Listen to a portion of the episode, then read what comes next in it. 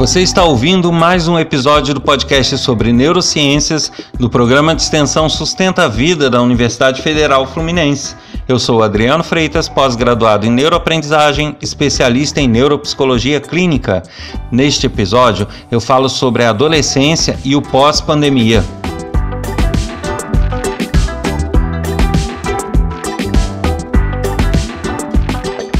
E eu convido vocês novamente, aqueles que estão me acompanhando a partir de agora ou que estão me acompanhando há pouco tempo, a retrocederem lá nos primeiros episódios e vir aos poucos se programando para ouvir todo, todos os episódios do podcast.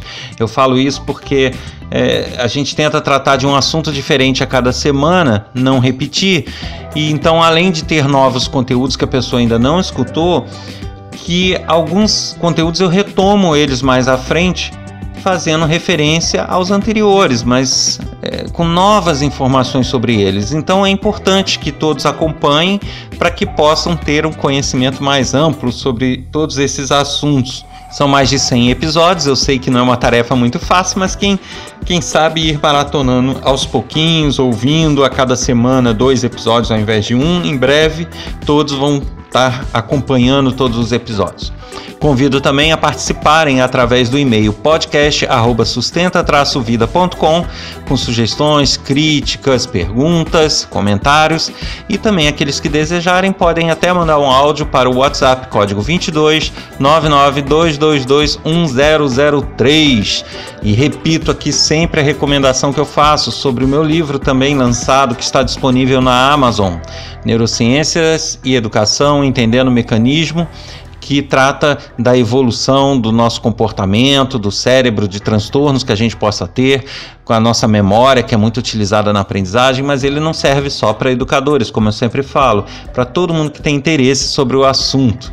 E também convido a visitarem o meu site, onde tem várias informações, tem link para os meus canais de podcast, canais de YouTube, com palestras, trechos de aulas e outros além também de ter várias informações sobre formas de contato para eventos e coisas afins. Se você quer dar uma olhada lá no site, fazer uma visita, será muito bem-vindo.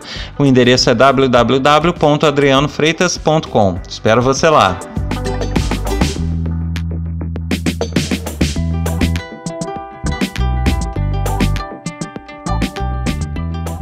E o episódio de hoje, onde eu falo sobre a adolescência e o pós-pandemia, na verdade ele surgiu a partir de uma solicitação de um áudio que foi recebido pelo WhatsApp e que eu vou reproduzir agora para que vocês tenham a noção do, de qual foi a pergunta, qual foi a dúvida da ouvinte. Ela pediu para não ser identificada, então vou reproduzir aqui só o trechinho mesmo referente à pergunta. Vamos lá sou professora e trabalho com adolescentes. Eu gostaria que, de um podcast que falasse sobre adolescentes, né? Principalmente a questão agora pós-pandemia. Pós-pandemia não, né? Pós esse tempo que eles ficaram em casa e retornaram para a escola, a gente percebeu que a violência, né? A questão deles estarem mais violentos com os colegas, né? Houve um aumento muito grande de brigas nas escolas, de agirem de forma violenta mesmo com os colegas e até mesmo com os professores. Pois é, como muitos devem estar imaginando, não é uma situação tão fácil assim, nem de definir, nem de diagnosticar e nem de falar sobre esse problema de uma forma muito simples e resumida. Mas vamos tentar fazer um panorama aqui do que pode estar acontecendo. Bom, nós temos que imaginar uma situação é, os adolescentes, a, a, a época da adolescência, na verdade, é uma época em que ocorrem mudanças corporais, mudanças hormonais, mas além dessas mudanças corporais e hormonais, bastante mudanças cerebrais também. Por quê? É uma ocasião onde o cérebro ele tem que preparar aquele corpo, preparar aquela pessoa para ela deixar de ser uma pessoa infantil, deixar de gostar de brincadeirinhas de criança e passar a gostar de coisas de adulto. Então é um momento de transição. Por conta disso, áreas do cérebro que se interessam por brincadeiras, é, brincadeirinhas, né, que eu digo de criança, coisas infantis, elas vão perdendo a sensibilidade. A pessoa vai deixando de gostar disso e vai passando a buscar novas coisas para preencher essa necessidade do gostar. Então é uma fase bastante complicada e de busca de novos novos ambientes, de novas amizades, de novos relacionamentos. E, e, é uma busca de novidades, né? O, o, o cérebro do adolescente ele está numa busca por novos, por uma nova rotina, por uma, por uma nova personalidade da pessoa. A gente pode dizer dessa forma, né? Simplificando e está largando aquilo tudo que acompanhou aquele, aquele ser durante a infância. Então é um momento de mudança bastante sério e que causa aí um rebuliço. Né? Por isso que você vê adolescentes entediados, adolescentes que estão né, fazendo as loucuras aí, justamente porque ele está buscando novas sensações e novas experiências para poder formar aquele ser. Porém, é, nessa situação específica narrada por ela, a gente tem que considerar que a gente passou por um período, na verdade, estamos ainda passando, nesse momento de gravação desse episódio, por um momento de pandemia.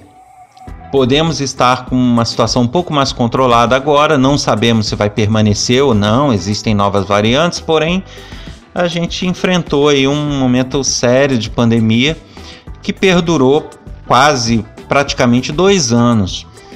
E isso, quando coincide justamente com uma época de início de adolescência, você tem um problema. Por quê?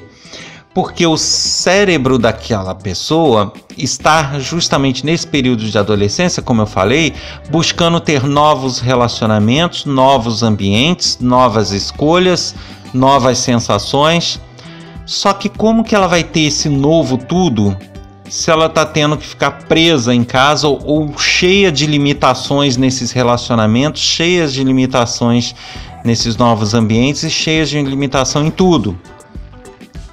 Percebem? Então a, a gente causa aí um problema onde o cérebro joga fora as coisas de infância, é, descarta isso é, vai dando menos importância e não consegue formar novas experiências para poder formar a, a, personalidade. É, em definitivo, então você tem uma situação você tem um meio que um limbo ali. E isso gera realmente algumas situações muito aflitivas.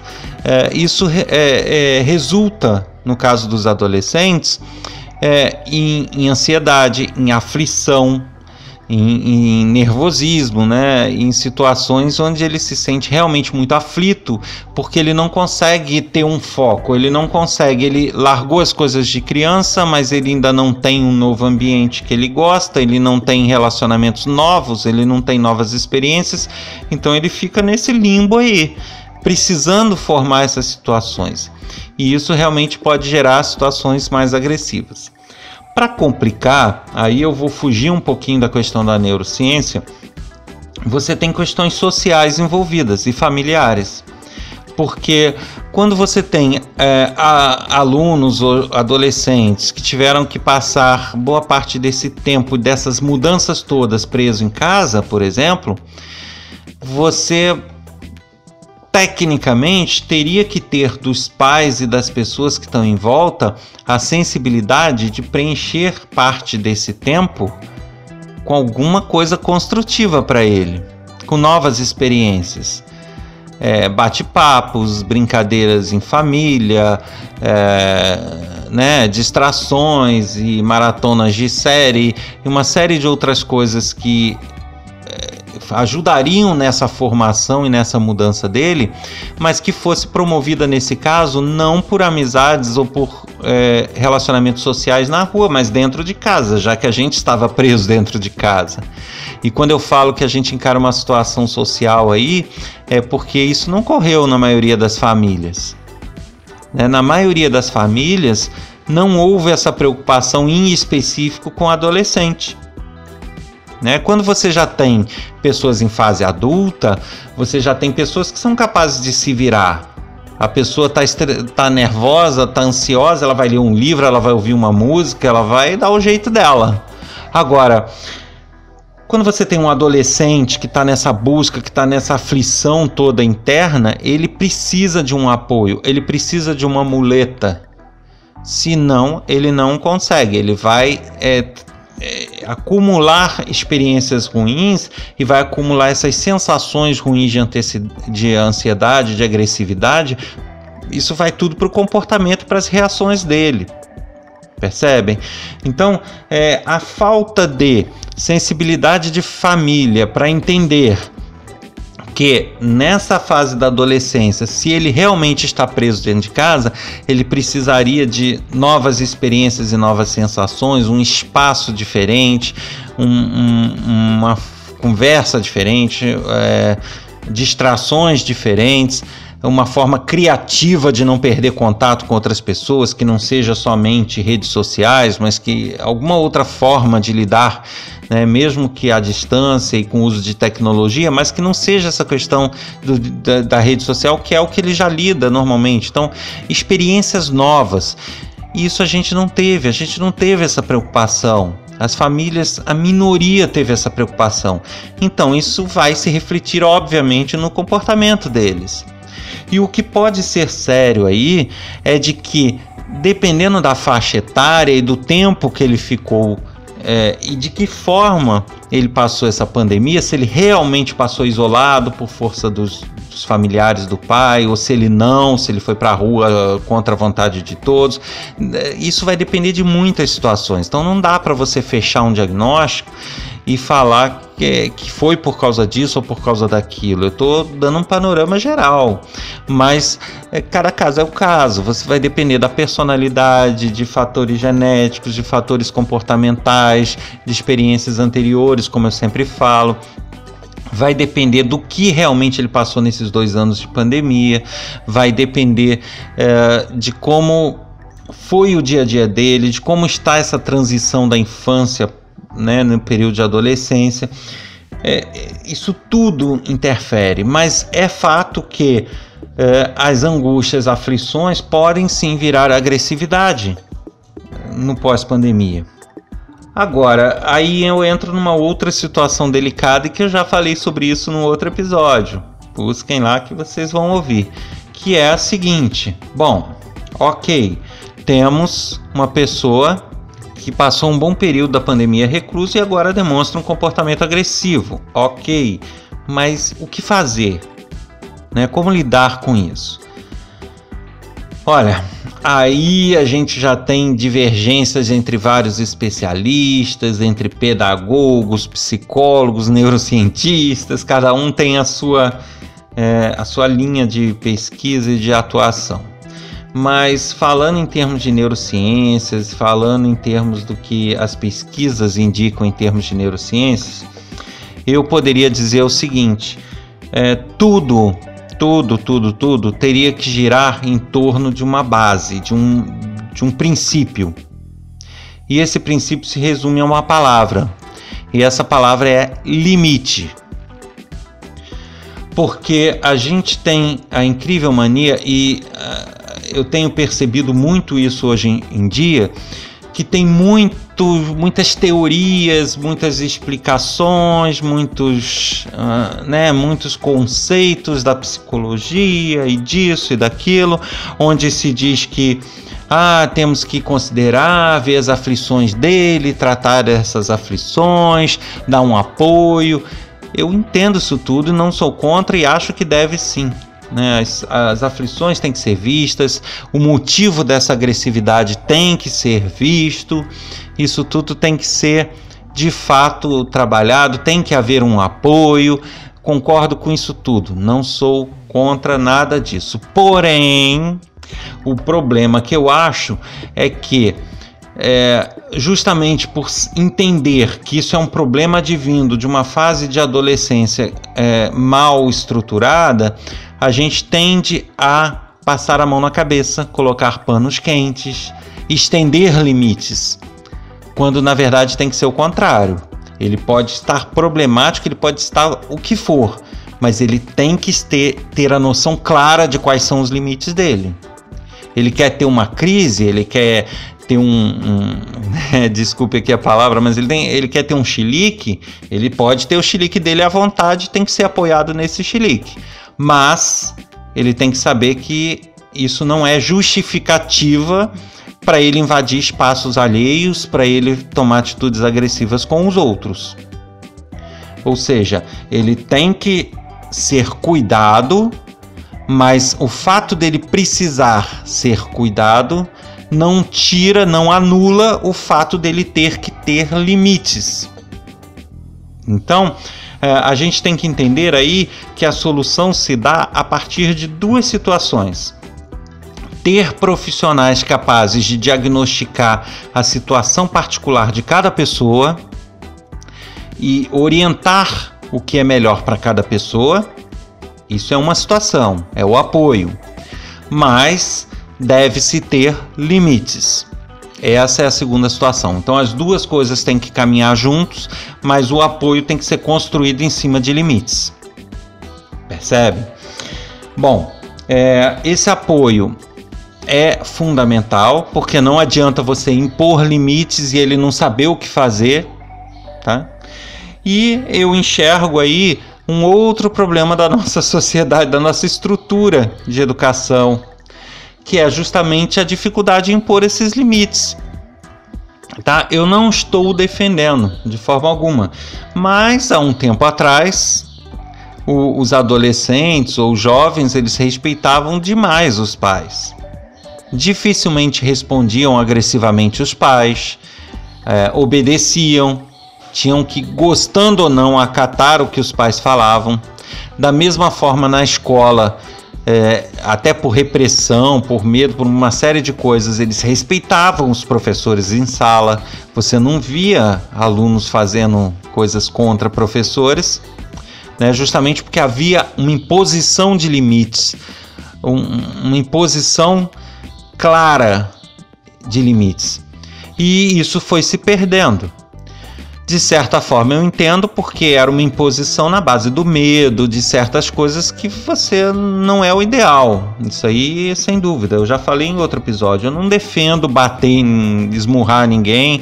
Eu não defendo é, as coisas que eram feitas naquela ocasião. Porém, eu também não defendo como está hoje.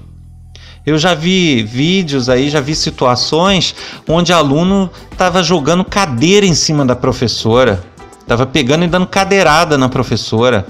E, e, ela sem condição alguma de impor limite, porque ela não podia fazer nada. Tudo que ela fizesse contra o aluno como punição, isso de certa forma reverteria contra ela, que ela não pode. Ela não pode levar a voz, ela não pode gritar, ela não pode mandar sair, ela não pode então fica difícil. Como que você vai impor limites? Percebem? Então a gente tem aí um problema social, um problema é, de convívio, um problema estrutural. Então, na verdade, eu diria que tudo precisaria é, estar andando em conjunto. A estrutura escolar, a estrutura de suporte escolar, com a estrutura familiar e com o apoio que ele precisa, porém sem perder os limites. É, infelizmente, eu não vou ter uma solução mágica, isso aí não vai existir, não é fácil, mas eu poderia dar essas dicas, que o caminho é esse, é você ter uma interação com a família para de alguma forma conseguir identificar que tipo de problema ele está passando, como que, como que é esse convívio dele em casa da mesma forma, ter um profissional que possa fazer essa identificação e que possa é, também adequar o que é necessário para ele naquele momento. Né? Por que essa agressão? Isso está vindo a partir de quê?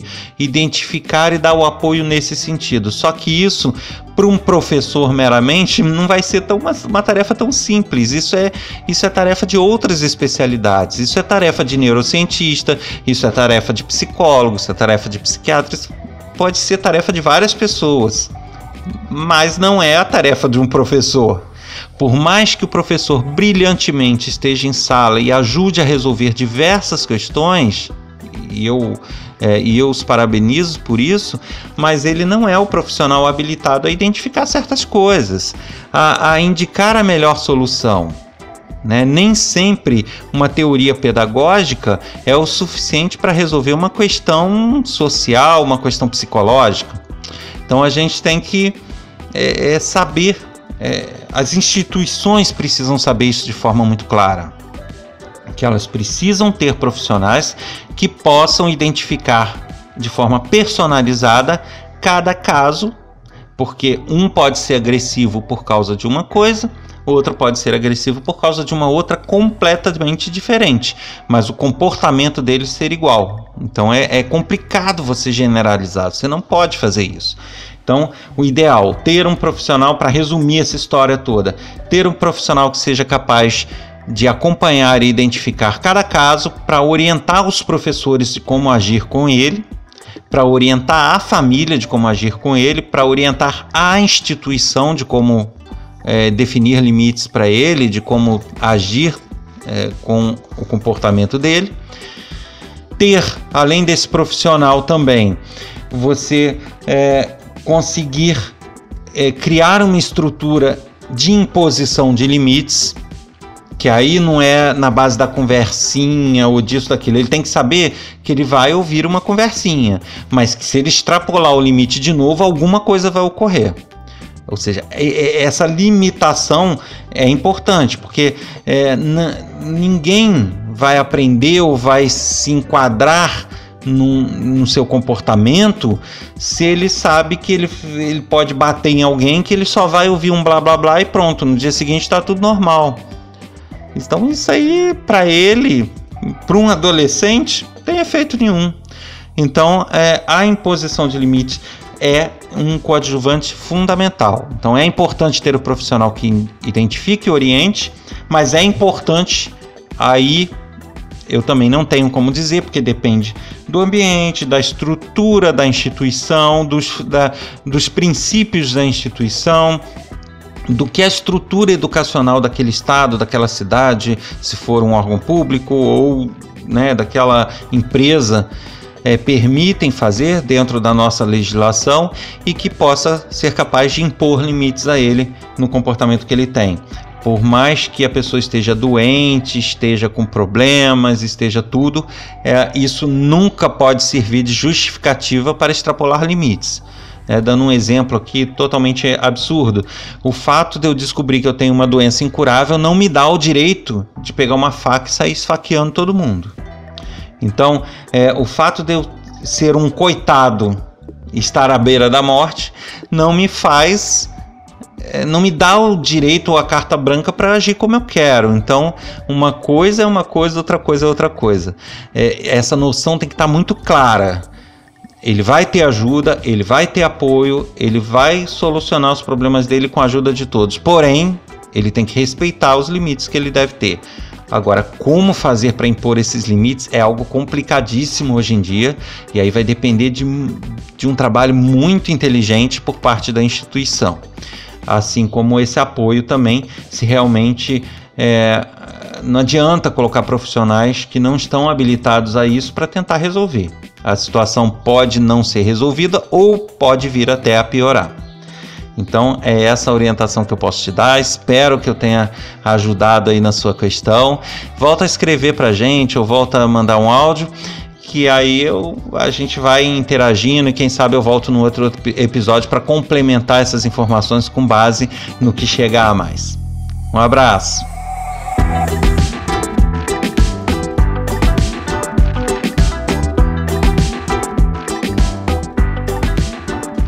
Você ouviu mais um episódio do podcast sobre neurociências do programa de extensão Sustenta a Vida da Universidade Federal Fluminense.